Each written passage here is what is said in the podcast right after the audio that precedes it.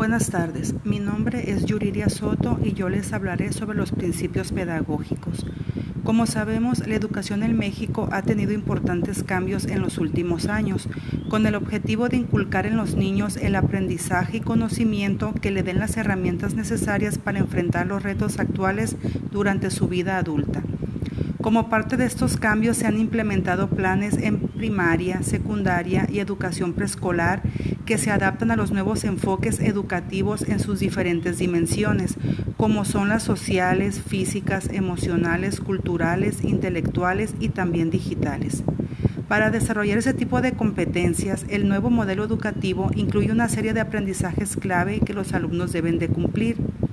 Este modelo tiene la función de servir como guía de ayuda, por lo que propone 14 principios pedagógicos para que el docente consiga transformar su práctica y cumpla plenamente con su papel en el proceso educativo. Estos 14 principios se enfocan en el estudiante, la transformación de las prácticas de los maestros, el logro de sus aprendizajes y la mejora de la práctica educativa. Los principios pedagógicos son las condiciones esenciales para la implementación del currículum, la transformación de la práctica docente, el logro de los aprendizajes y la mejora de la calidad educativa. Es muy importante conocerlos a fondo para poder aplicarlos en el aula. Es esencial su aplicación ya que con ellos vamos construyendo por medio de estrategias, situaciones y actividades el aprendizaje y la educación en nuestros niños. El primer principio es poner al estudiante y su aprendizaje en el centro del proceso educativo. Esto es que es reconocer al estudiante como la parte esencial y la razón de ser de la práctica docente. El segundo principio es tener en cuenta los saberes previos del estudiante. El docente debe considerar los conocimientos previos del alumno, ya que dichos conocimientos le serán necesarios para conectar los nuevos conocimientos con los ya existentes. El tercer principio es ofrecer acompañamiento en el aprendizaje.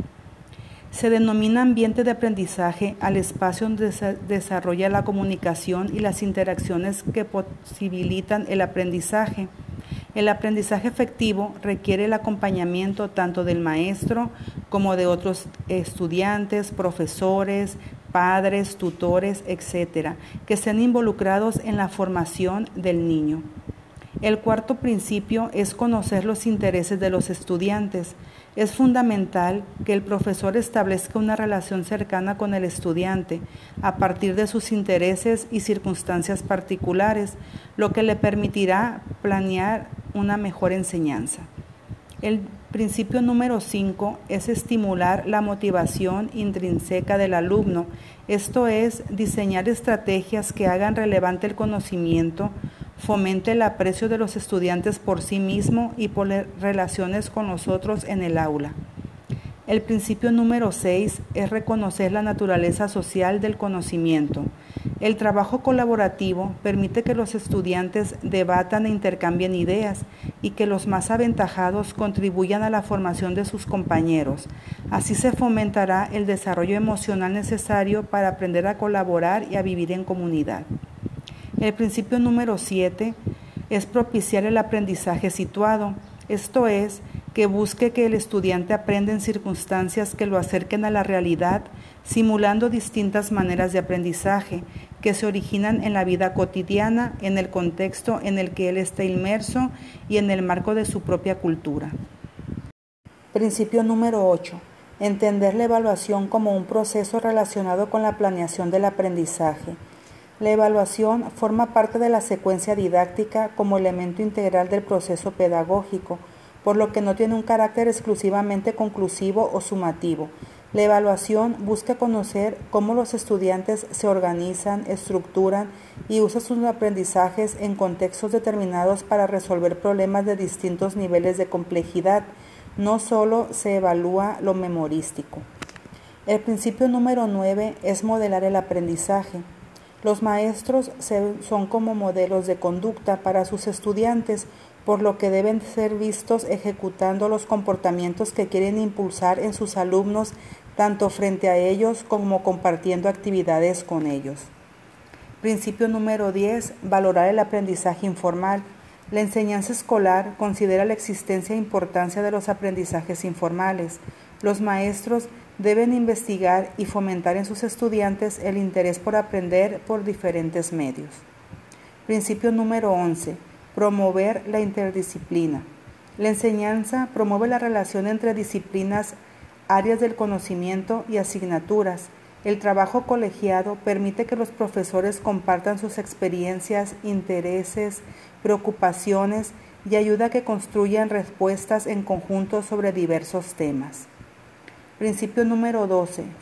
Favorecer la cultura del aprendizaje. La enseñanza favorece los aprendizajes tanto individuales como colectivos. Promueve que los estudiantes entablen relaciones que se comuniquen con otros para seguir aprendiendo y se apoye de ese modo el propósito común de construir conocimiento y mejorar los logros tanto individuales como colectivos. Principio número 13. Apreciar la diversidad como fuente de riqueza para el aprendizaje. Los docentes deben fundar su práctica en equidad mediante el reconocimiento y aprecio de la diversidad individual, cultural y social como características intrínsecas y positivas del proceso de aprendizaje en el aula. Y, y principio número 14. Usar la disciplina como apoyo al aprendizaje. La escuela da cabida a la autorregulación cognitiva y moral para promover el desarrollo del conocimiento y de la convivencia. Los docentes y directivos propician un ambiente de aprendizaje seguro, cordial, acogedor, colaborativo y estimulante en el que cada niño sea valorado y se sienta libre y seguro. Para lograr una educación de calidad, la práctica docente debe ajustarse a las necesidades actuales, así como aprovechar la información, descubrimientos y recursos disponibles que los estudios recientes ponen a su disposición. Los maestros que cuentan con conocimientos disciplinares y pedagógicos adecuados, habilidades para aprender por sí mismo y actitudes y valores para comprender las múltiples necesidades y contextos de sus estudiantes hacen una enorme diferencia. Por ello, es esencial que los docentes transformemos nuestra práctica dejando atrás el enfoque de transmisor de conocimiento y adoptando el de mediador de aprendizaje. Este perfil de mediador tiene como fundamento el enfoque constructivista. En conclusión, podemos decir que estos conjuntos de principios pedagógicos están basados en las características y necesidades que plantea el mundo actual, por lo que al ponerlos en práctica conseguiremos mejorar los resultados en nuestros alumnos. Gracias.